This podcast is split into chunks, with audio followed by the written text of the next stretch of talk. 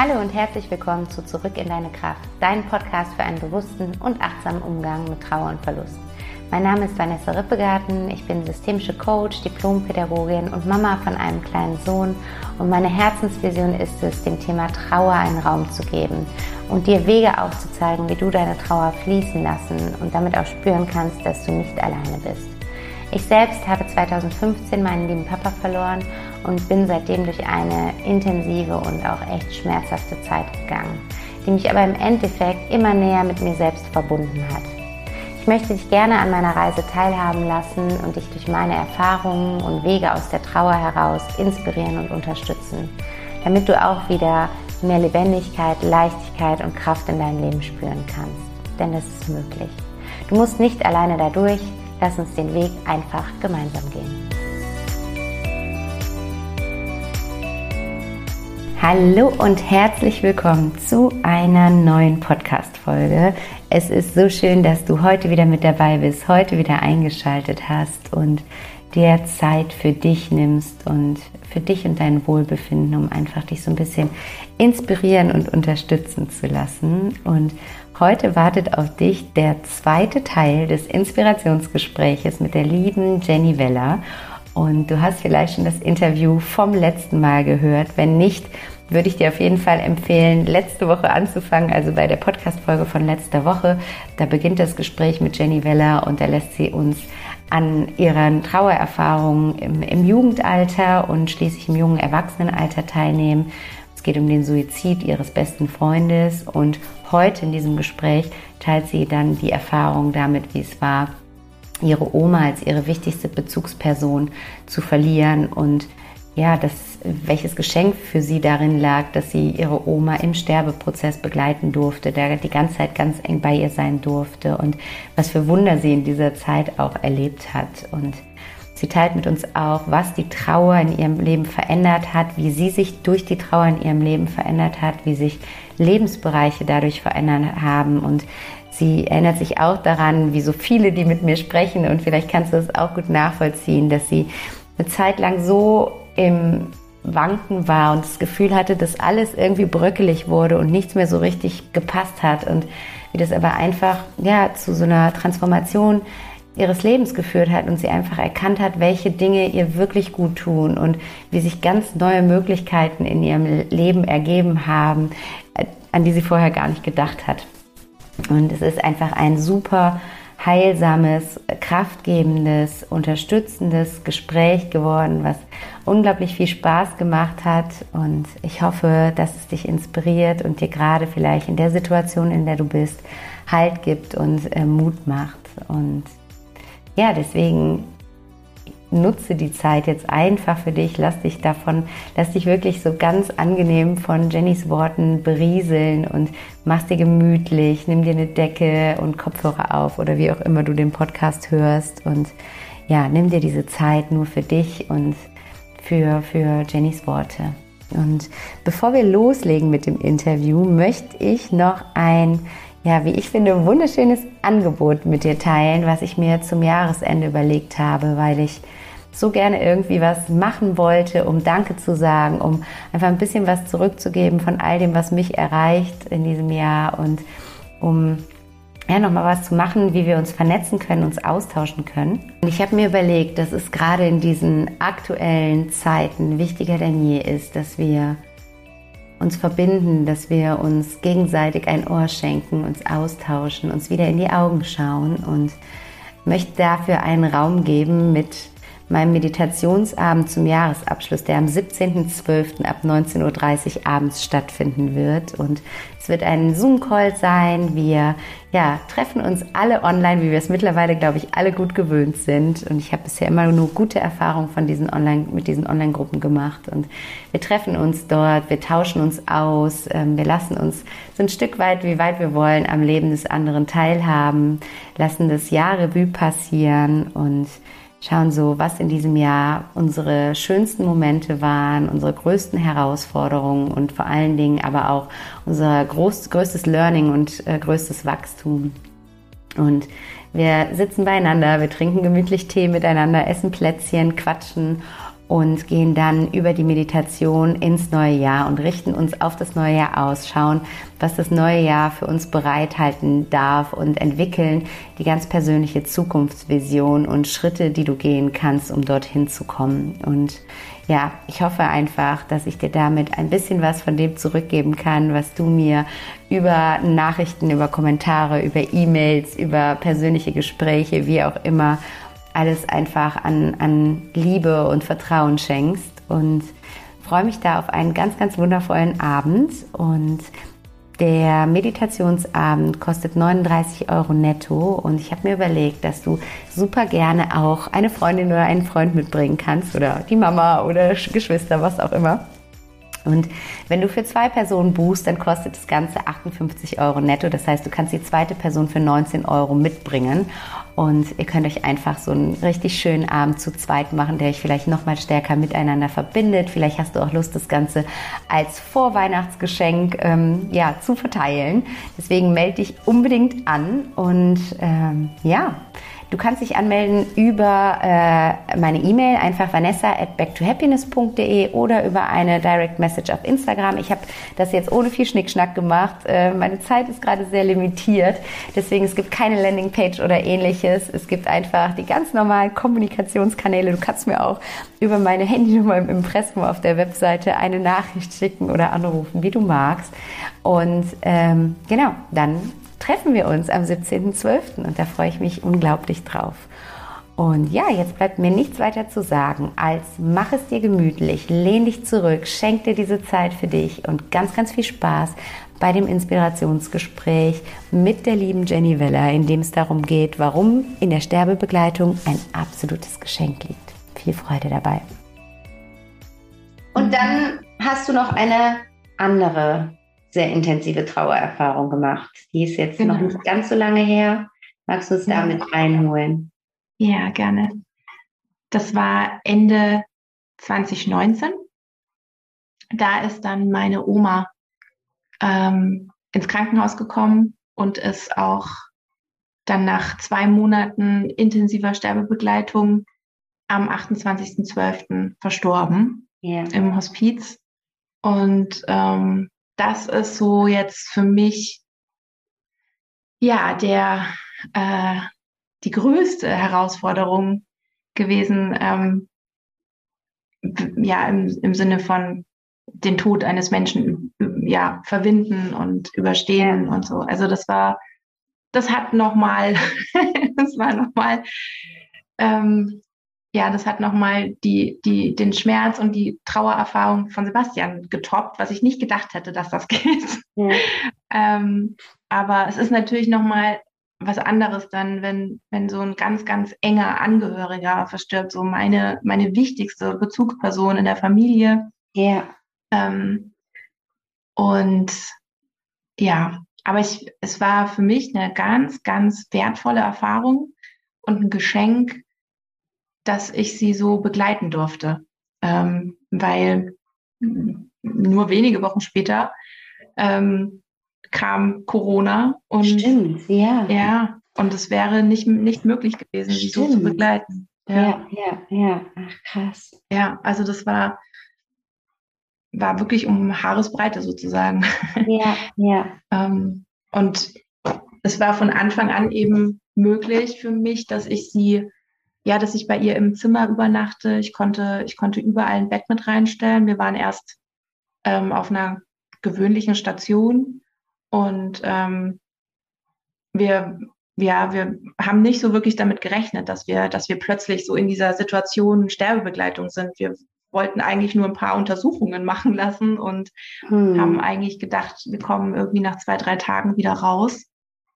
Und ähm, bei den Untersuchungen hat man dann aber festgestellt, dass sie eben einen Tumor hat ja. am äh, Pankreas, also an der Bauchspeicheldrüse. Und ähm, ja, und dann war irgendwie auf einmal, auf einmal waren wir in der Sterbebegleitung. Also das ging so schnell, so schnell konnte ja. ich gar nicht gucken. Ja. Und, und das, ähm, mhm. ja, das war ja so ungefähr jetzt vor zwei Jahren. Ähm, Ganz genau. Haben wir eben, genau, haben wir gerade ja auch schon mal kurz im Vorgespräch darüber gesprochen, dass es jetzt einfach mhm. wieder so diese sehr präsente Zeit ist, Magst du uns, du hast gesagt, es war für dich ein absolutes Geschenk. Magst du uns mal so ein bisschen damit reinholen, wie, wie sah diese Sterbebegleitung aus und was war darin das Geschenk für dich? Mhm. Oh, wo soll ich da anfangen? Ähm, also, ja, allein schon die Tatsache, dass ich mit ihr so viel Zeit nochmal verbringen durfte. Also, dass wir wirklich gesagt haben, äh, wir machen jetzt hier Pyjama-Partys zusammen. Sowas, sowas gab es seit meiner Kindheit nicht mehr. Ja, yeah, ja. Yeah. Und das war einfach nochmal schön, dass wir sowas nochmal machen konnten zusammen, dass wir so yeah. wie, wie zwei beste Freundinnen irgendwie äh, abends zusammen nochmal Fernsehen gucken konnten und im Pyjama und einfach so, wir waren so wie in unserer kleinen Bubble. Und yeah. Ich fand es einfach rundum so schön, dass wir auch von dem, von dem Krankenhauspersonal ähm, so unterstützt wurden. Die haben uns da einfach unser Ding machen lassen irgendwie und ähm, haben, haben uns da so viel, so viel Freiraum gegeben. Ich denke, wir waren vielleicht auch ganz froh, ähm, dass sie ein bisschen Entlastung hatten. Ja. Weil es war wirklich, äh, ja, also nachts irgendwie so eine Schwester für 30 Zimmer. Das war ja, irgendwie. Ne? Ja. Ja. Die waren, waren da ja nur am Rennen. Ja, und ähm, also einmal diese Zeit, dass wir so viel Zeit miteinander hatten und ähm, es gab einfach so, so verrückte Situationen irgendwie, die ich, ähm, die ich auch nie vergessen werde. Ich kann mich erinnern, das war der erste Tag, also wir hatten das Bett reingestellt und es war quasi der erste Tag, wo ich, wo ich so richtig fast rund um die Uhr bei ihr war, weil es ihr schlechter ging. Und ähm, da dachte ich schon so, Gott, das geht jetzt irgendwie ganz, ganz schnell. Also vielleicht äh, schaffen wir das gar nicht mehr bis zum nächsten Tag. Mhm. So schlecht ging es ihr da. Weil sie, hat, sie war so schwach von diesen ganzen Untersuchungen. Das hat sie so geschlaucht. Sie war ja schon 91. Und es ja. war einfach super anstrengend für sie. Und, ähm, und dann, ja, die Diagnose, die dann kam, das hat dann auch ganz, ganz viel mit ihr gemacht. Ähm, sie war vor der Diagnose noch, noch ganz guter Dinge und hat noch Zeitung gelesen und so. Und dann ja. irgendwie kam die Diagnose und das hat ganz viel mit ihr gemacht und hat ihren Zustand dann drastisch verschlechtert. Die Schwestern haben auch zu mir gesagt, das ist ganz normal, kommt vor, das passiert.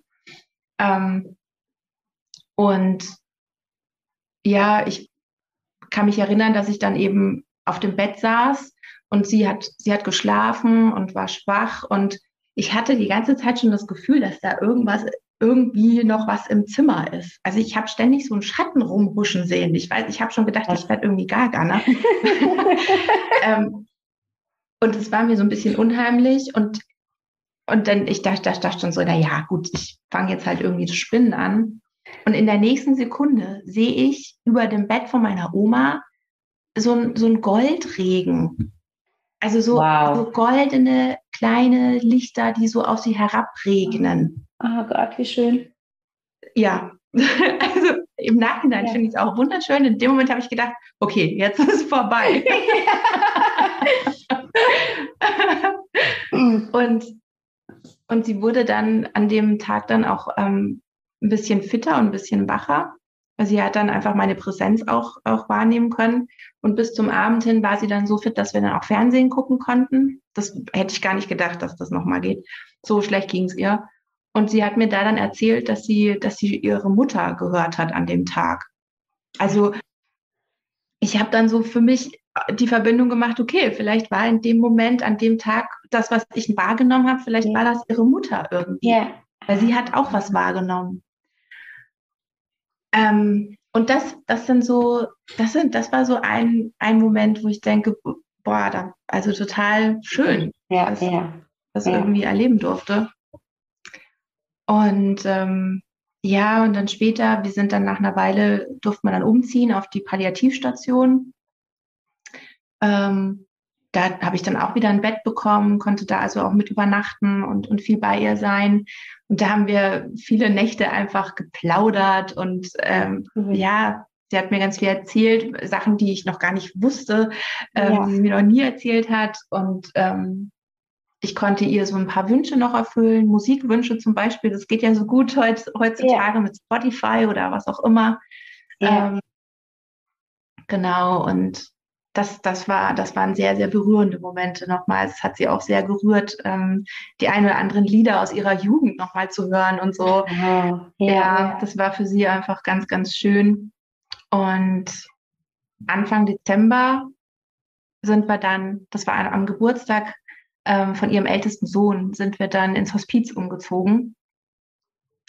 Und ich hatte noch, ja, ich, ich, hatte, ich hatte zwei Hospize angeguckt und ich war bei dem ersten, wusste ich irgendwie so, nee, nee, ist es irgendwie nicht. Ich wusste nicht warum, aber ich mhm. wusste so, nee, ist es nicht.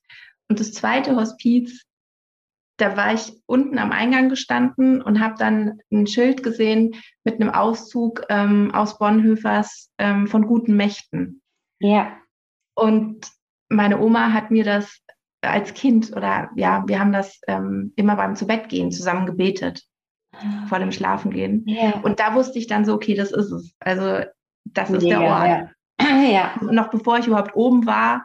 Ähm, und wie ich dann oben war und wie wir das Gespräch hatten, war auch alles klar. Es war ja. eine ganz andere Geschichte. Also es war super schöne Atmosphäre. Wir wurden ganz, ganz toll begrüßt und auch ähm, ja, wir hatten ein ganz, ganz tolles Gespräch mit, mit einer Frau vom Hospiz, die uns alles gezeigt und erklärt hat. Und es war für mich ähm, ganz, ganz, ganz richtig. Und äh, da durften wir dann auch Gott sei Dank hin. Da wurde dann auch was frei Anfang Dezember und dann durften wir da umziehen. Ja, genau. Super schön, ja, ja.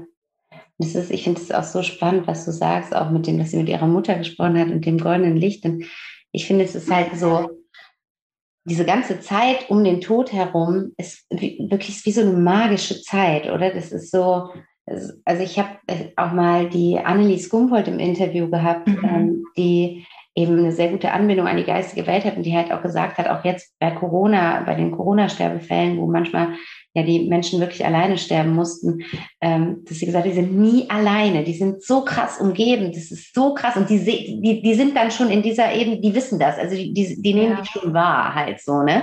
Ja. Und das finde ich auch so, so einen tröstlichen und schönen Gedanken und wie, also schöner geht's ja gar nicht, als dass ihre Mutter dann da war irgendwie so, ne? Ja, mega.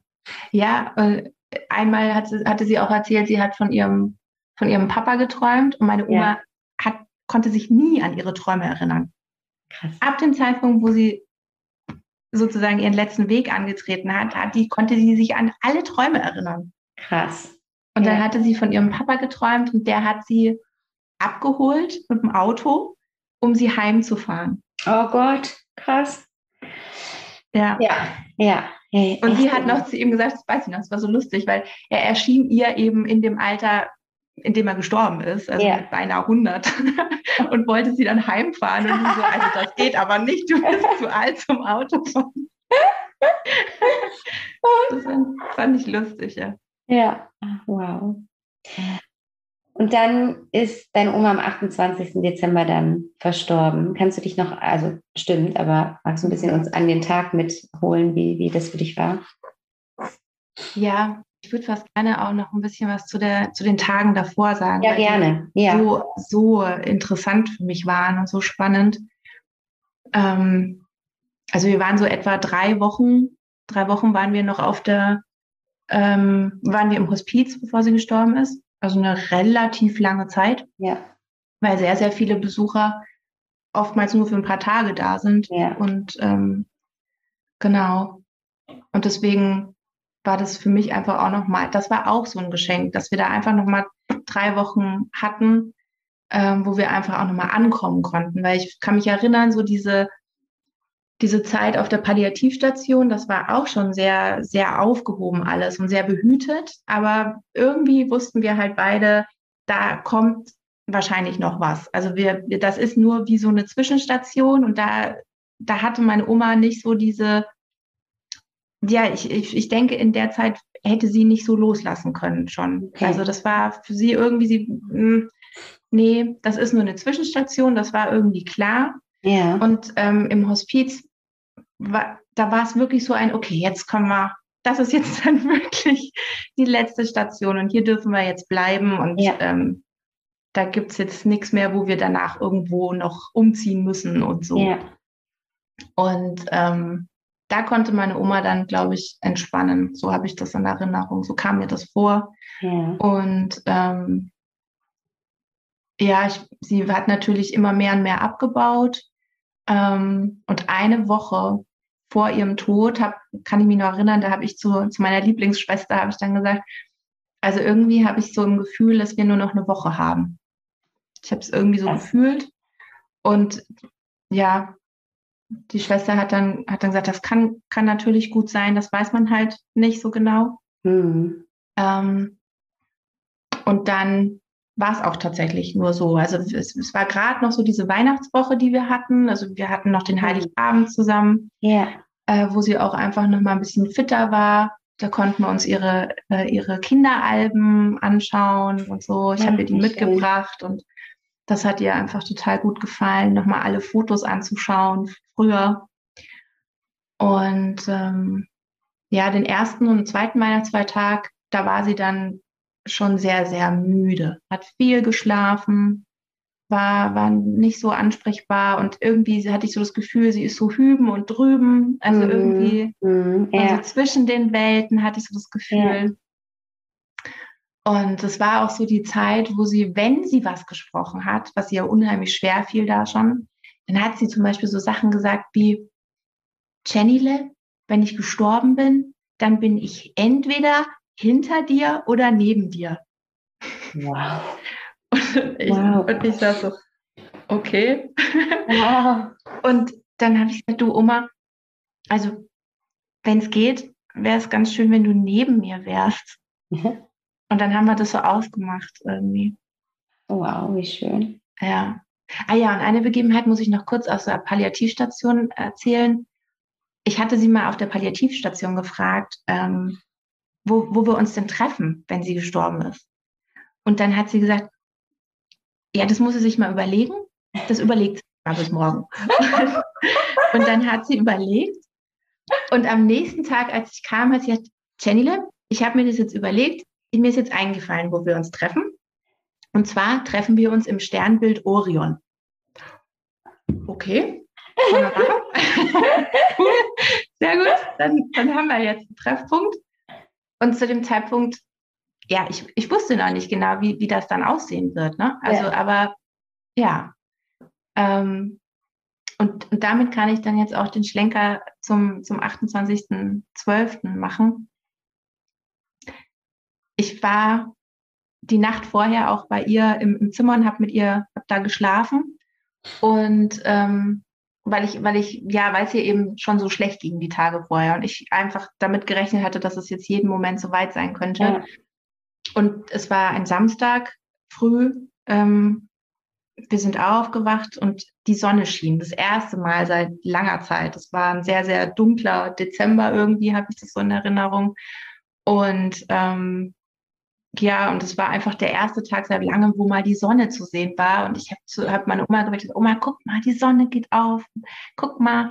Und dann hat sie auch geguckt und hat sich gefreut. Und dann kam noch mal der, der Palliativarzt kurz vor seinem Urlaub. Der hat sich noch mal, wollte sich noch mal verabschieden und noch mal kurz nach ihr gucken. Und ich hatte noch, ich hatte eben bemerkt, dass sie die Tage vorher so ein, so ein leichtes Rasseln beim Atmen gemacht hat, also dass, dass das zu hören war und ich wollte das gerne einfach besprechen. Ähm, und an dem Morgen war nichts zu hören, da war, war alles super. Der Arzt hat abgehört, es war alles, alles picobello mit der Lunge und so, also überhaupt kein Grund zur Sorge. Ja, und dann ähm, irgendwie habe ich dann auch so das Gefühl gehabt, naja, jetzt ist gerade alles irgendwie stabil, es ist gerade okay, wenn ich mal kurz nach Hause fahre und mal dusche, mal mich einfach ja. mal kurz raus, dass, dass ja. ich einfach mal ein bisschen rauskomme. Und dann bin ich ähm, ja die halbe Stunde eben ähm, raus zu uns gefahren und habe dann auch den Tag über, ja, ich war mit meinem Hund spazieren, weiß ich noch, und habe ein paar Sachen erledigt, habe mich frisch gemacht, habe mich, habe was gegessen, habe mich ein bisschen ausgeruht und, ähm, und dann war es Nachmittag, also es war, glaube ich, gerade kurz vor Sonnenuntergang, äh, wie wir uns wieder auf dem Weg nach Nürnberg gemacht haben, ins Hospiz. Und wir haben ihr vorher noch beim Supermarkt eine kleine Flasche Asti geholt, ähm, weil sie immer jeden Abend so einen kleinen Schluck Asti getrunken hat. Und, und ihren Ananassaft, den sie auch so gerne mochte. Und dann sind wir ins Hospiz gefahren und das, wir waren um halb sechs, würde ich sagen, waren wir dann da. Und sie war eben, ja, sehr, sehr müde auch wieder, das, so das Bild der letzten Tage eben, so wie ich sie da gefunden, vorgefunden hatte. Und ähm, die Schwestern hatten ihr Kopfteil sehr, sehr flach gestellt. Und äh, meine Oma mochte das aber nicht so gerne, wenn das so mhm. flach war. Sie ja. mochte es immer gerne, wenn es ein bisschen erhöht war. Ja. Also habe ich dann habe ich dann eben das, das Kopfteil ein bisschen hochgestellt. Und dann wurde sie wach und hat uns eben begrüßt. Und ähm, dann hat es nicht mehr lang gedauert, dann ging es ihr irgendwie nicht gut. Dann wurde es ihr irgendwie schlecht.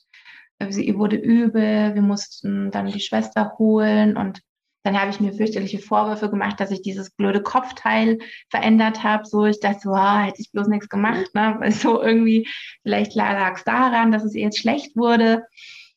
Ah, dann kam die Schwester, wir haben sie nochmal gelagert, haben ihr nochmal was gegen die Übelkeit gegeben. Und dann hat uns die Schwester erstmal nochmal alleine gelassen mit ihr. Und dann ging es irgendwie auch ganz schnell, dass sie, dass sie ihre Atmung sich verändert hatte. Also sie hat dann, hat dann ganz schnell geatmet und ich dachte dann irgendwie direkt so, vielleicht hat sie gerade eine Panikattacke oder was. Ja, also irgendwie so in die Richtung. Und ich habe, ich weiß, ich habe sie dann noch gefragt, so Oma, hast du irgendwie Angst oder so? Und dann hat sie mich angeguckt, so als wenn sie sagen würde, so, hä, wie kommst du denn darauf? und ich so, oh, okay, nee, gut. ich, ich dachte vielleicht. Und ähm, ja, und dann, dann habe ich trotzdem aber nochmal die Schwester geholt und wollte einfach mit ihr darüber sprechen, na, ob meine Oma vielleicht irgendwas braucht oder so. Aber sie hat gesagt, nee, das ist eigentlich alles okay. Und ähm, dann ging die wieder.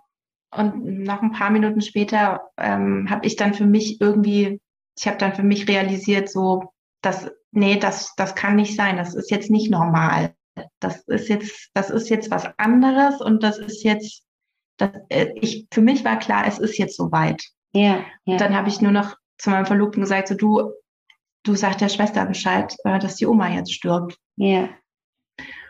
Und dann weiß ich bloß noch, dass, ähm, dass meine Oma mit ihrer, mit ihren Händen auf ihren Solarplexus-Bereich gedeutet hat.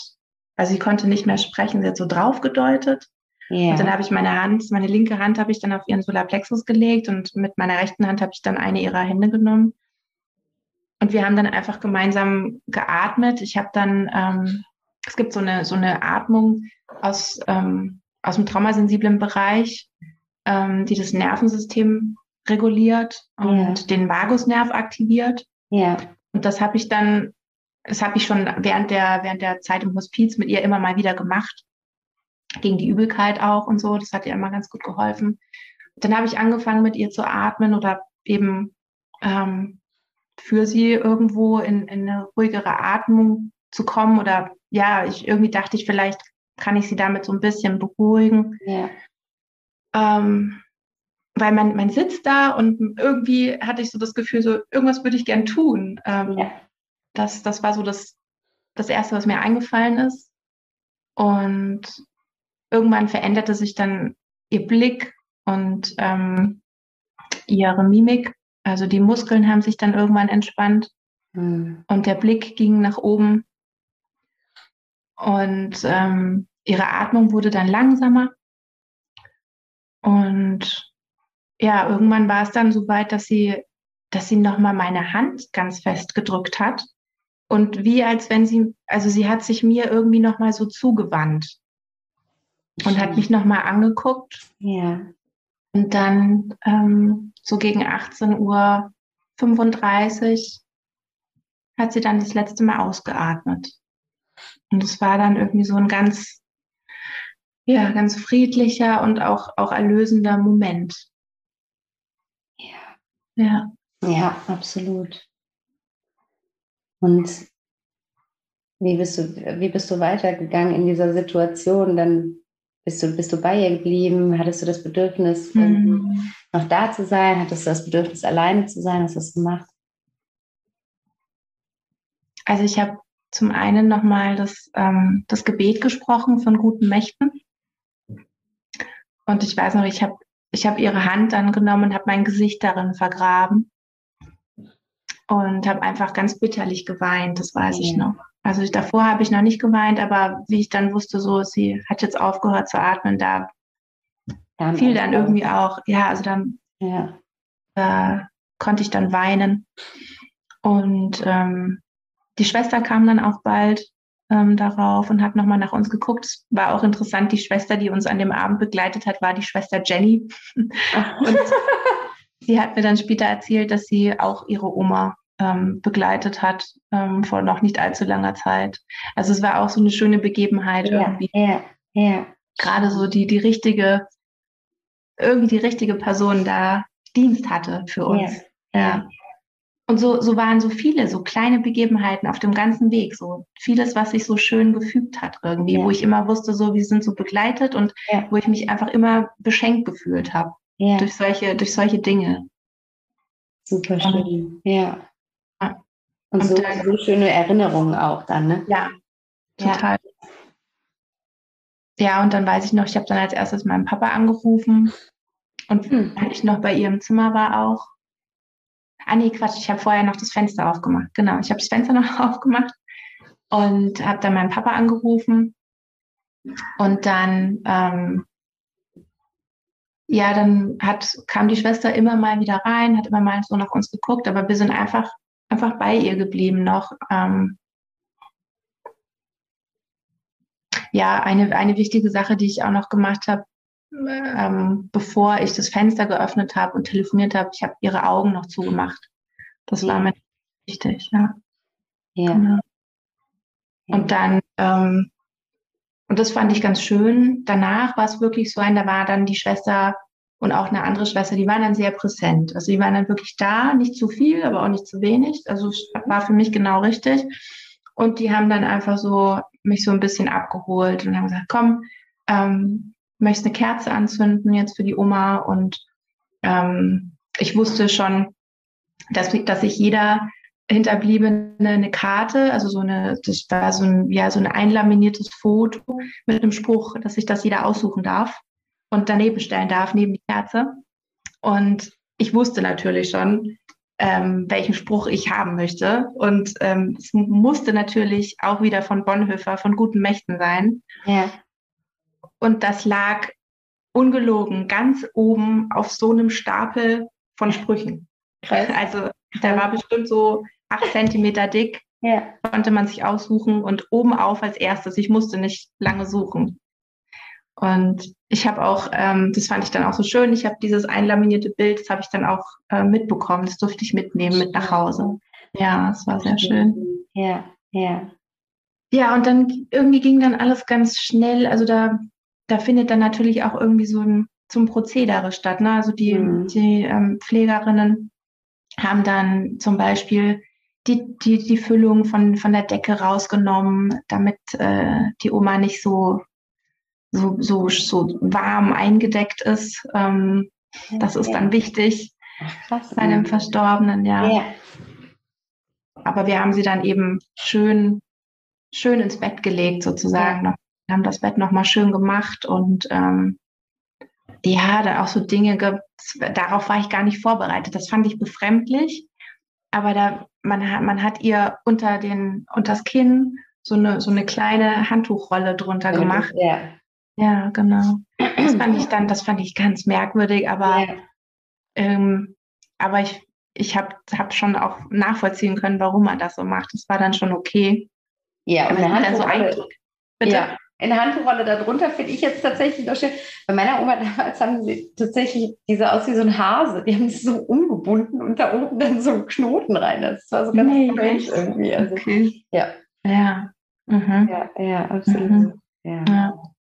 Und dann hast du gesagt, kam die Trauer nochmal auf eine viel intensivere Art, als du sie schon mit dem vorherigen intensiven Schicksalsschlag kennengelernt hast. Ja. Wie ist es dir ergangen? Also da war ich auch nicht so vorbereitet. Ich wusste schon immer, wenn die Oma mal stirbt, das wird ganz furchtbar, das wird richtig schwierig. Ja. Ähm, ich hatte immer ganz, ganz große Angst davor. Ich hatte auch riesige Angst vor dem Moment, ähm, wo sie stirbt. Ich wollte ja. Am besten, also ich hatte eigentlich für mich so gedacht, ich will eigentlich lieber in der Sekunde nicht dabei sein. Meine Oma wiederum war so, ähm, bitte sei dabei und die hat immer nur darauf gewartet, dass ich komme. Also für die war das ganz, ganz wichtig, dass ich dabei bin. Und heute bin ich auch froh, dass ich dabei war in der Sekunde ich würde es nicht anders haben wollen. Ähm, aber es hat mir große, große Angst gemacht. Und mhm. ähm, die ersten, also es verging ja dann noch mal eine Woche bis zur Beerdigung. Ähm, da habe ich einfach funktioniert. Da habe ich das, äh, das war irgendwie, ja, also da würde ich sagen, das war, war irgendwie alles noch so für mich noch gut haltbar. Also ja. da war das irgendwie, die richtig, also das richtig Schwere, was, wo ich, wo ich so damit zu tun hatte, wo ich dann auch ähm, mich bei dir gemeldet hatte für Unterstützung, für Begleitung, das kam dann, das kam dann äh, Monate später. Ja. Also zwei, zwei Monate, zwei, drei Monate später, als dann der erste Lockdown war. Ja. So, da fing das bei mir dann an, wo es so richtig, richtig schwierig wurde. Also, wo alles einfach erledigt war. Genau, das genau. Funktionieren aufhört so ein bisschen dann. Ne? Ja, genau. Ja, ja, und da du auch den Vergleich dann hattest, wie hast du, wie hast du die Trauer dann auch vielleicht im Vergleich erlebt? Ja, ja, also es, es hat auf jeden Fall in einer gewissen Weise geholfen. Also ich war, ich, ich, ich war schon ein bisschen Trauerprofi und ich wusste schon so grob, was auf mich zukommt und was hilft und was nicht hilft und so. Ähm, aber es war einfach, für, also die, ich habe dadurch einfach festgestellt, Trauer ist immer unterschiedlich, je mhm. nachdem, welcher Mensch verstirbt, wie er verstirbt ähm, wie, wie war die Beziehung, welche Bedeutung ja. hatte der Mensch im eigenen Leben. Ja. Und ähm, Sebastian und meine Oma standen mir beide sehr nahe und hatten beide eine ganz, ganz besondere Bedeutung in meinem Leben. Ähm, aber mein, bei, mein, bei, meiner Oma war das tatsächlich für mich so, als wenn einfach ähm, ich finde da, ich finde da gar nicht die Worte dafür, die das ausdrücken, was das, wie groß der Verlust meiner Oma für mich war. Also der Verlust von Sebastian war schon so unglaublich groß. Ja. Aber so meine Oma zu verlieren war nochmal, also ich habe da gar keine Worte dafür. Das ist so. Ja, es ist so manchmal. Nicht ausdrücken.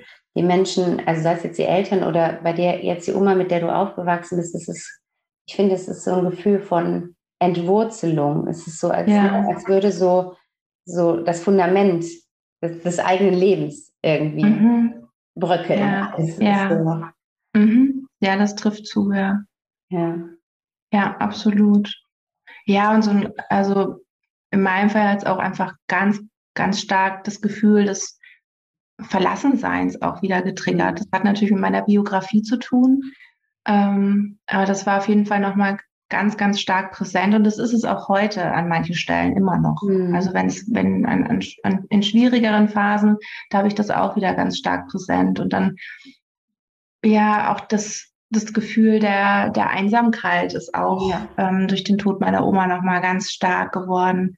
Dass da einfach ähm, jemand fehlt, der einfach so viel ausgemacht hat in meinem Leben, der so wichtig war in meinem Leben, eine ganz, ganz wichtige Person. Ja, ja, absolut. So, ja.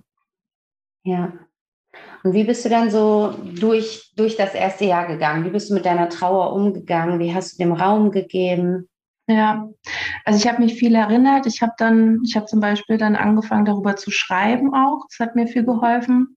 Ich bin, ähm, bin darauf aufmerksam geworden, dass es eben bei Instagram echt eine ganz, ganz schöne Community gibt, die sich auch sehr sehr offen und sehr heilsam und konstruktiv mit dem Thema Trauer und Tod auseinandersetzt. Yeah. So habe ich dich ja dann auch gefunden yeah. zum Beispiel.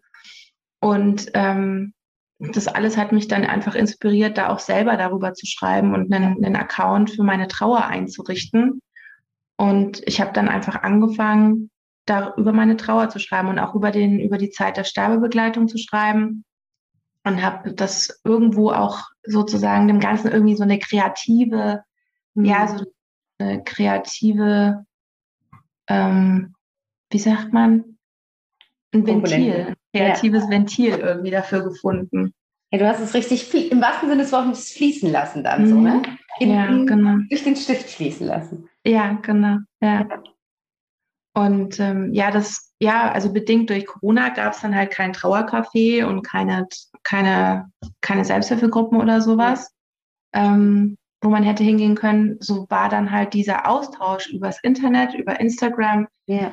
Ähm, das war einfach total schön. Und dein Angebot auch damals mit der Gruppe, das war halt auch wie, kam wie gerufen. Stimmt, ja, genau, das bei ja. Club. Ja, genau. ja, genau. Ja. genau. ja. Also weil es gab ja, es gab ja sonst nichts in der Zeit. Ja, ja. War ja echt, war nicht so schön. Und ähm, ja, also das hat geholfen, da in den Austausch zu gehen mit anderen, ja. ähm, auch wenn es nur übers Internet ist, aber trotzdem. Ja. Das Ganze auszudrücken, ähm, das zu teilen mit anderen, ähm, das irgendwo sichtbar zu machen. Ähm, das hat geholfen ja, ich habe, ich musste aber wirklich ganz, ganz viel für mich nochmal irgendwie ordnen. Also was, was wir in dem Vorgespräch auch kurz hatten mit dem mhm. Chaos. Ich habe auch totales ja. Chaos empfunden. Es war, es war so eine, es war irgendwie Chaos und es war irgendwie Leere und es war einfach alles irgendwie so qualvoll. Es hat mich alles, dieser ganze Zustand hat mich irgendwie so gequält. Es war, mhm. war irgendwie, ja, phasenweise dachte ich, ich halte das gar nicht aus. Also ich will mhm. irgendwie ich will das auch gar nicht mehr aushalten müssen. So, das war, war eine Phase, war, war es ganz, ganz schwer.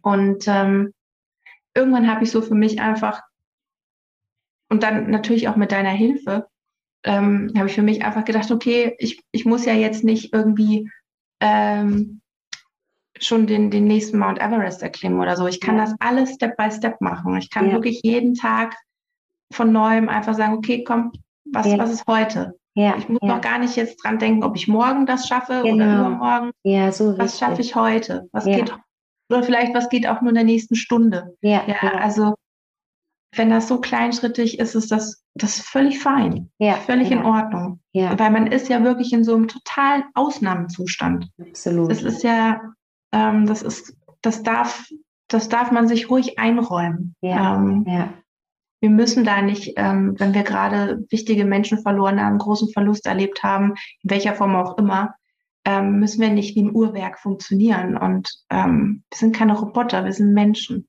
Genau, ja, so wichtig, so wichtig, dass du das auch nochmal sagst. Das, weil das ist, das ist ja leider oft das, was, was schnell passiert, dass wir das Gefühl haben, auch vielleicht aus, aufgrund von gesellschaftlichen Erwartungen schnell funktionieren zu müssen und durch diesen, diesen Versuch, dann wieder schnell zu funktionieren, noch viel tiefer fallen, weil dann eben ja, so eine Verzweiflung zu dieser Traurigkeit dazukommt und so eine, so eine Sinnfrage. Und wie du sagst, wenn man sich wirklich sagt, Step by Step, Tag für Tag, Stunde für Stunde, gucke mhm. ich immer wirklich jedes Mal aufs Neue wieder hin und sage, was würde mir heute gut tun? Was möchte ich heute tun? Und das kann was ganz anderes sein als gestern oder ganz anders sein als morgen, ne? weil die Trauer ist ja so vielschichtig und da kommen ja so viele Gefühle irgendwie in so einer krassen Intensität und dann ist es das Beste, was man für sich tun kann, wirklich zu sagen, ich gehe ich gehe wirklich in ganz, ganz kleinen Schritten und folge immer dem, was mein Herz gerade irgendwo wo braucht und fordert.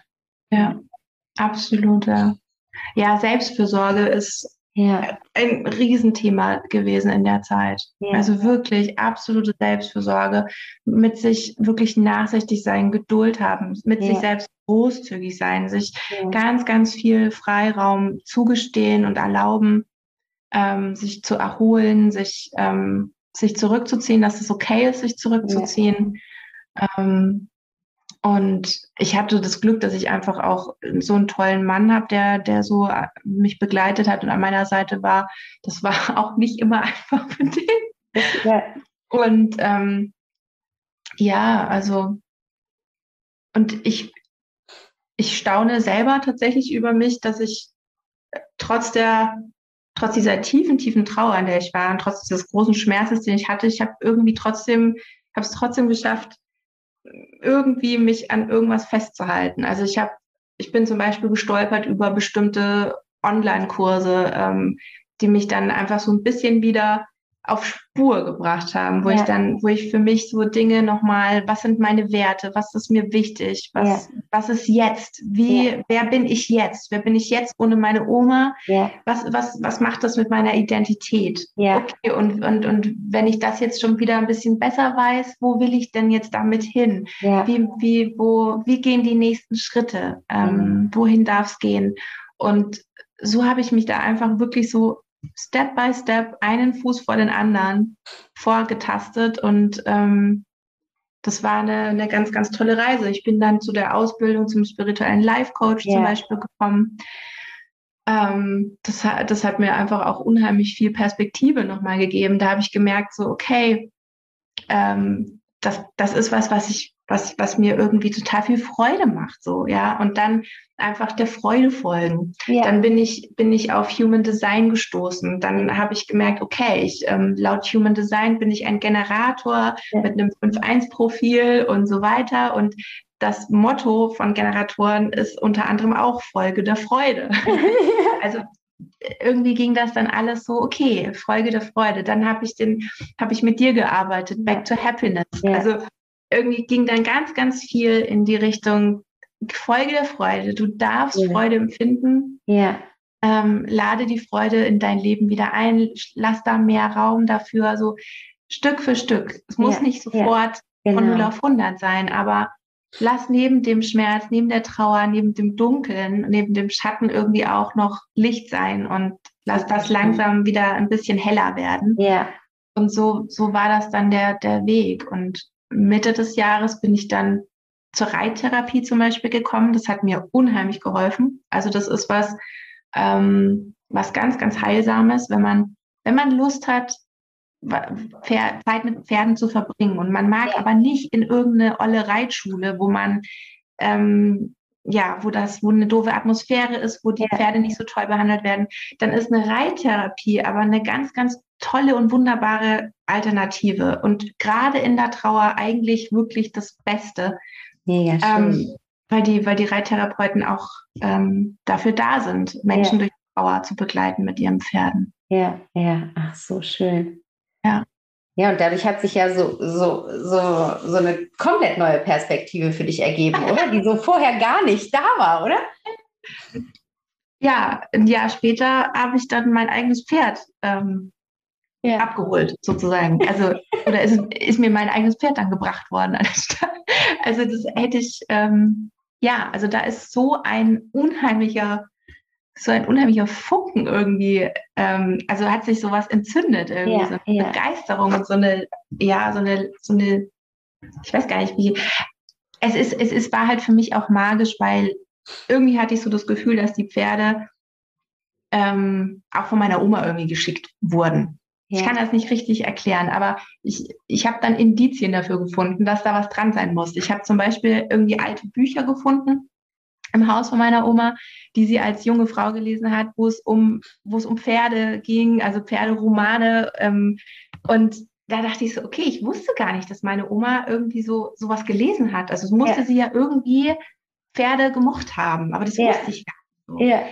Ähm, und mir fiel dann aber ein, dass sie mir erzählt hat, ihre beiden Schwestern hatten vor dem Zweiten Weltkrieg noch äh, Reitunterricht. Nur sie nicht, weil sie eben dann leider gab es das dann nicht mehr und war das nicht mehr möglich. Und bis der Krieg dann vorbei war, war sie im heiratsfähigen Alter und dann wurde geheiratet und dann ja. war das halt vorbei. Aber ich kann mir so vorstellen, ich glaube, sie hatte eine große Liebe für Pferde. Sie konnte das nur nie so richtig ausleben. Ja, und das kannst du jetzt, voll schön. Ja, ja und das kenne ich jetzt, ja. Und dann, ja. dann fiel mir einfach ein. Dann fiel mir vieles ein, was habe ich als Kind gerne gemacht, ja, wo, wo, wo, wofür habe ich mich begeistert? Und dann fiel mir ein, dass wir ja mal am Haus, da waren mal zwei Pferde gestanden, die durften da auf einer Wiese ähm, benachbart zu uns grasen und ich habe mit denen am Zaun ganz viel Zeit verbracht. Das fiel mir dann alles wieder ein. Ja. Und da war das so, hey, cool, irgendwie zurück oh. zu, ja, zu, zu mir selbst. Irgendwie. Ja. ja, wieder näher an den Kern ran. Genau. Ja, ja. Super. Und der Intuition folgen irgendwo, ja. Ja, ja, super schön. Und jetzt, wenn du so zurückblickst, zwei Jahre und fünf Jahre, ich meine, vielleicht hast du es gerade schon ein bisschen beantwortet, aber vielleicht ist die Antwort auch eine andere. Kannst du für dich in den jeweiligen Erfahrungen heute ein Geschenk sehen?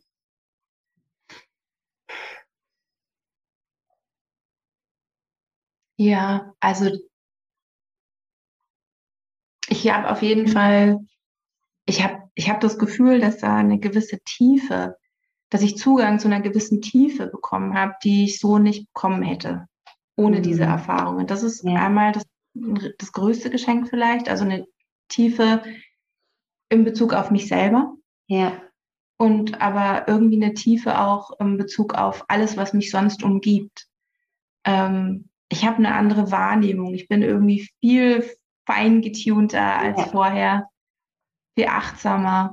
Ähm, ich, ich nehme ich nehm viel, viel mehr wahr, habe ich so das Gefühl, mhm. was, was, was man nicht so greifen kann. Ja, ja. Ja. Super schön, ja. Ja, vielleicht ist es, dass wir, dass wir gerade, wenn man es auch noch so diese Zeit so bewusst mitbekommt, wirklich irgendwie daran erinnert werden, wo wir herkommen oder wo wir hingehen. Mhm. So, ne? Und dass das so noch mit, dann wieder mitschwingt in unserem weiteren Leben dann. Ja. Total, ja. Ich, ich hoffe, dass das, dass das nicht verloren geht irgendwie. Ne? Also je mehr Zeit vergeht, je älter man wird, ich hoffe, dass das, dass das, ähm, dass das so präsent bleibt und so, ja, ja. da bleibt. Ja, ja. ich glaube, das ist sowas, ich glaube, das ist so, so ein Schritt, wenn man den einmal gegangen ist, da gibt es kein Zurück. Das ist, glaube ich, so was. Wenn man diese Tiefe einmal kennengelernt hat, dann gehst du halt nicht wieder an die Oberfläche halt. Oder vielleicht schon für gewisse Situationen oder für gewisse Lebensbereiche oder so. Aber du weißt immer wieder, dass es diesen, diese, diesen Zugang zur Tiefe gibt und das, du weißt ja. auch den Weg dahin, so irgendwie. Ne? Und ähm, ja, vielleicht ist das das Geschenk darin. Ja. Was mir gerade auch noch einfällt, ein Riesengeschenk von meiner Oma war auch, keine Angst vor dem Tod mehr zu haben. Ja. Oder vor dem Sterben. Ich glaube, ja. vor dem Tod selber, die Angst war gar nicht so da, aber vor dem Sterben auch. Ja, ja. Also ich, dass ich so nah dabei sein durfte und jemanden beim Sterben begleiten, begleiten durfte, das ist einfach ein Riesengeschenk auch gewesen. Ja, ja. ja Zu sehen, dass das so, wie friedlich das sein kann und ähm, ja, und was für eine Ruhe und was das für eine besondere, magische ja. Lebensphase ist. Was für ein besonderer genau. Ja. ist. Ja. total. Ich habe letztens, weiß gar nicht, wo ich das gehört habe oder ob ich da mit jemandem darüber gesprochen habe, aber da ging es auch darum, und das kann ich jetzt total bestätigen, dass ähm, diese Momente der Geburt komplett in derselben äh, Atmosphäre stattfinden wow. wie Sterben. Halt so, ne? Ich mir mal vorgestellt, toll. Ja, das ist halt echt ja, das ist so, so eine sehr, sehr ähnliche ähm, Stimmung, die dann herrscht. Ah. Und äh, ja, also es ist halt einfach der Kreislauf so irgendwie, ne? Der, der Kreislauf ja. der Dinge dann. Ja, total. Super schön. Und jetzt steht Weihnachten vor der Türe. Und Weihnachten ist ja für dich jetzt wahrscheinlich immer irgendwie eine nochmal speziellere Zeit, weil es ne, ist ja so quasi, du hast dein letztes Weihnachten mit ihr dann verbracht und also als hätte sie darauf gewartet, dass ihr nochmal Weihnachten zusammen verbringen könnt und dann ist sie gegangen. Und ja. Was würdest du sagen, wie, wie kann man gut durch diese Zeit kommen, wenn man gerade tief in der Trauer ist, ähm, durch diese Zeit, wo man eigentlich immer viel Zeit mit den Lieben verbringt, die nun verstorben sind? Wie, wie kann man da durchgehen? Ja, das ist so schwierig. Ja. Das ist ist wirklich einfach eine schwierige Zeit gewesen, das weiß ich noch. Ähm, also ich denke, dass das Wichtigste wirklich ist, ähm, sich vielleicht da auch ein Stück weit schon vorzubereiten darauf. Also mhm. sich nicht, ich denke, gefährlich oder schwierig, besonders schwierig kann es werden, wenn man denkt, ach, das wird schon. Mhm. Das, mhm. ähm, und das irgendwie wegdrückt und wegschiebt und sich denkt, ach nee, das, äh, das, mich wird das gar nicht irgendwie umwerfen, sondern sich vielleicht einfach schon mal so ein bisschen einräumt, so es kann sein, dass es vielleicht schwierig wird.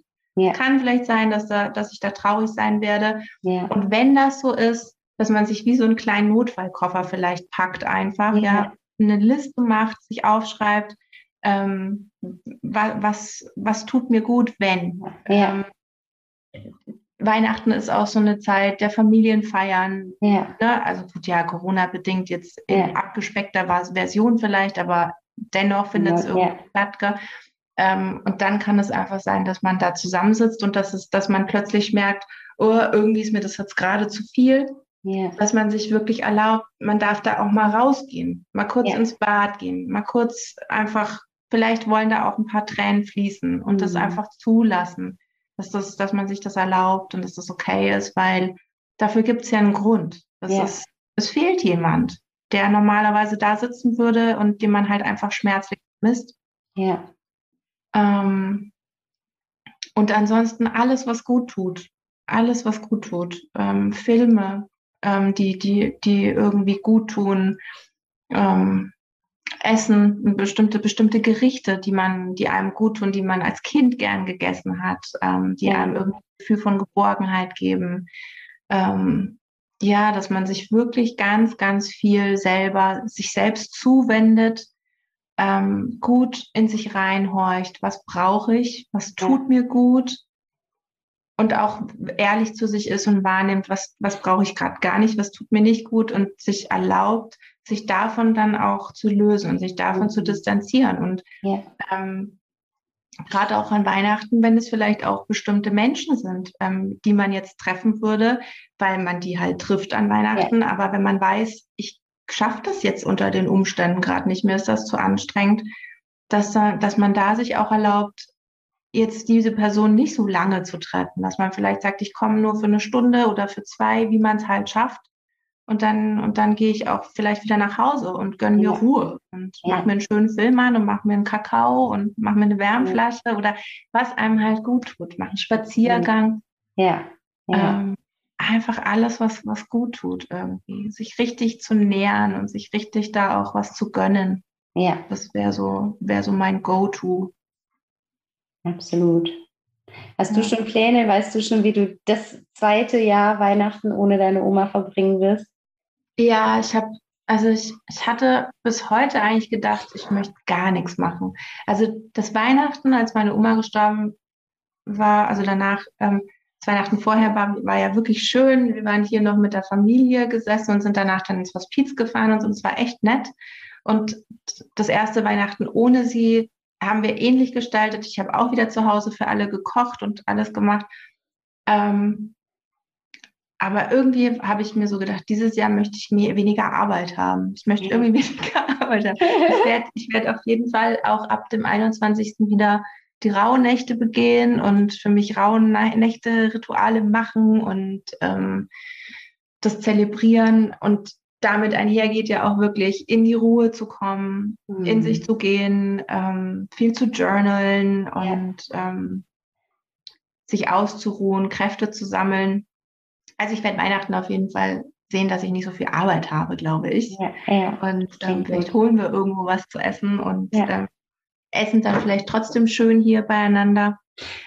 Aber das werde ich, werde ich ganz spontan entscheiden. Das ist auch was, was ich mir einfach erlaube, wo ich sage, ich mhm. mache da jetzt noch keinen Plan. Mhm. Ich werde das einfach spontan entscheiden und einfach gucken, wie es mir dann geht und mhm. ähm, wie ich mich fühle. Wenn ich mich danach fühle, dann ist es, ist es schön, wenn dann, wenn dann Gäste da sind, aber wenn ich mich nicht danach fühle, dann ist es auch in Ordnung. Absolut, ja, ja. Sehr gut, ja, so wertvoll auch. Ne? Das ist ich finde, das ist so die Essenz auch durch die ganze Trauerzeit hindurch, aber natürlich vor allen Dingen in so Tagen wie Weihnachten, wo auch oft so Erwartungen vom Außen an eingestellt werden. Ne? Dieses in der Trauer, denke immer an dich, so, ne? stell dich an erste ja. Stelle und fühl da in dich rein, verbinde dich mit deinem Herz und frag dich, was, was würde mir jetzt gut tun, wonach ist mir der Sinn, was würde mir Freude bereiten und das dann wirklich auch zu tun.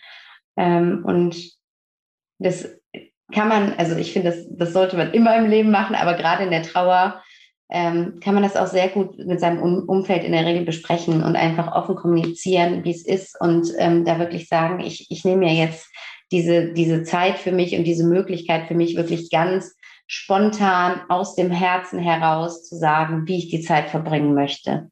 Ja. Ja. Ja. Gut, ja. Das ist super wichtig. Ja, ja, total.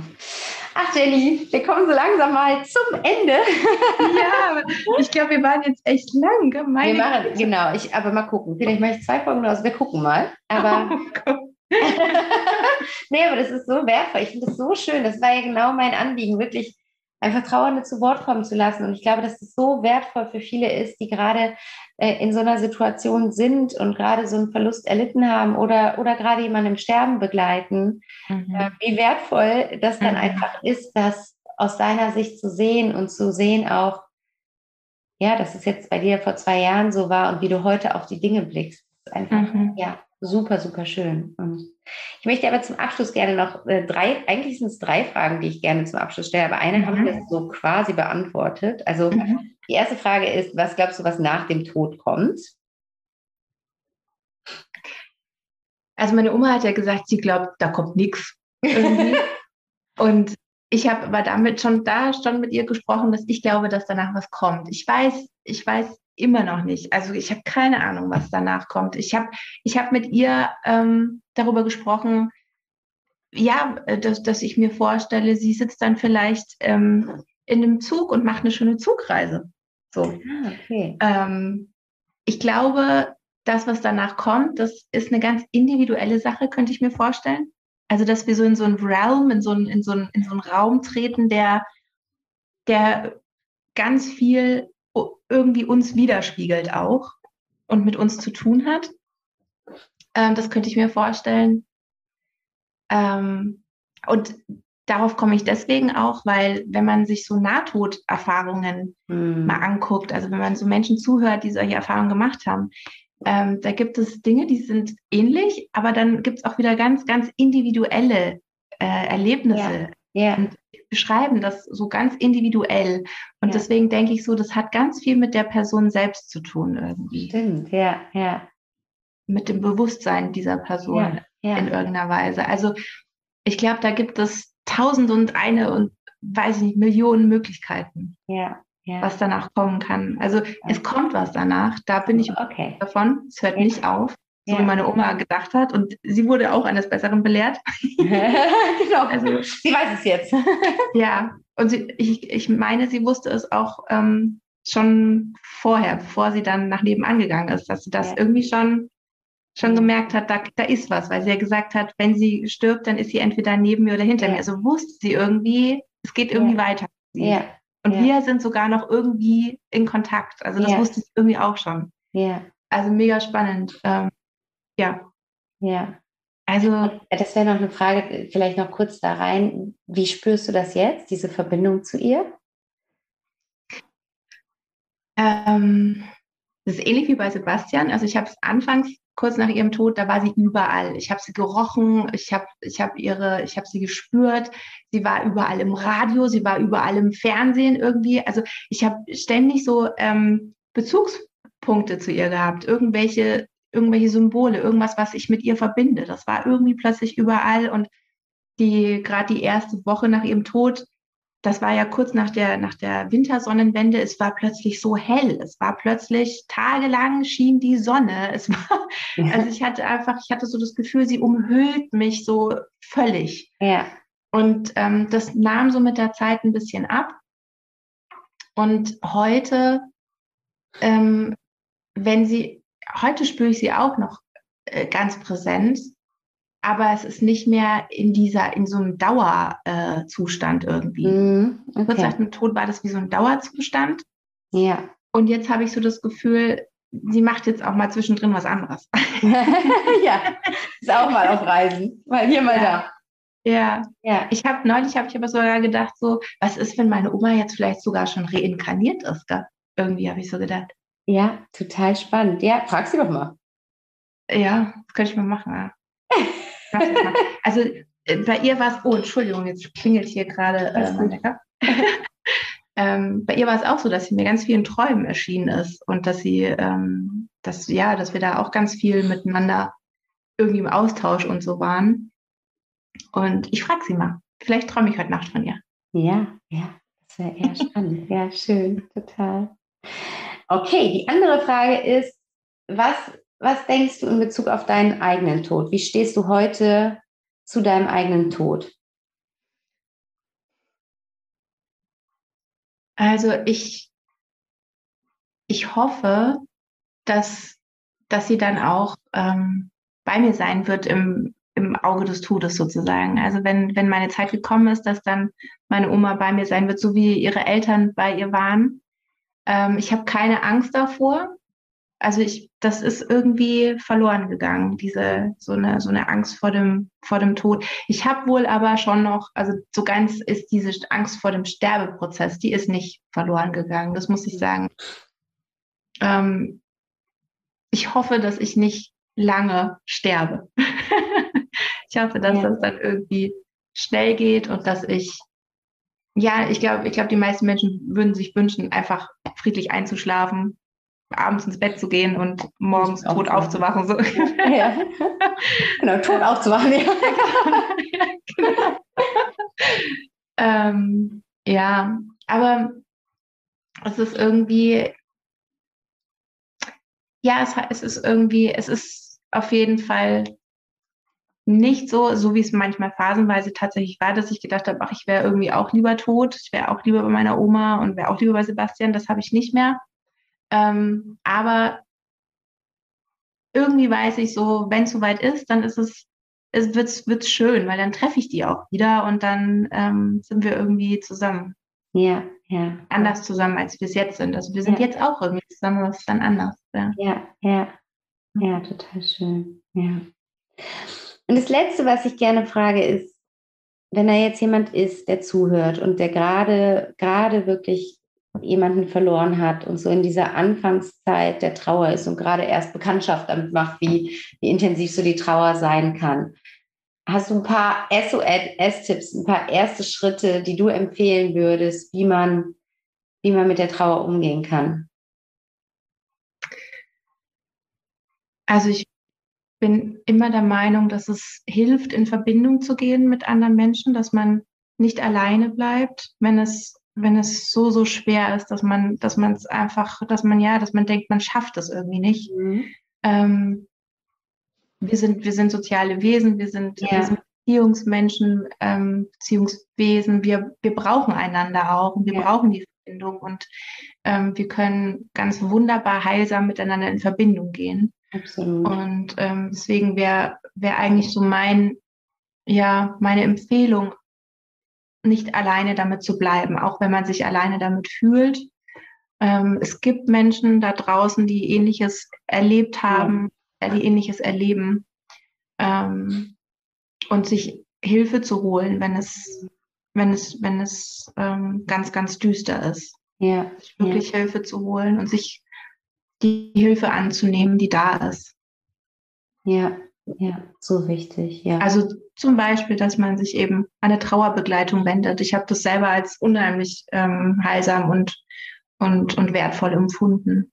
Hm. Ja, und vor allen Dingen überhaupt dieses, ne, im Endeffekt egal, welch, welches Angebot es ist, aber dass man wirklich da, weil es ja auch leider oft noch in unserer Gesellschaft so ist, es so nach dem Motto, die braucht jetzt Hilfe, ne, mhm, so, genau. so negativ behaftet ist, dass man da wirklich für sich das, das wendet und sagt, ähm, ich, ich nehme mir jetzt die Möglichkeit, in den Austausch zu gehen. Ich schenke mir jetzt diese Möglichkeit, um mir gerade selbst in dieser Situation was Gutes zu tun. Ne? Und es ist nicht, dass irgendwas falsch mit mir ist, sondern mhm. ich, gehe aktiv an, an die Trauer ran und gehe aktiv mit der Trauer um. Mhm. Ja, genau. Und sich selber darin eben auch zuzugestehen, dass man gerade eine wahnsinnig schwere Zeit durchmacht. Ja, ja.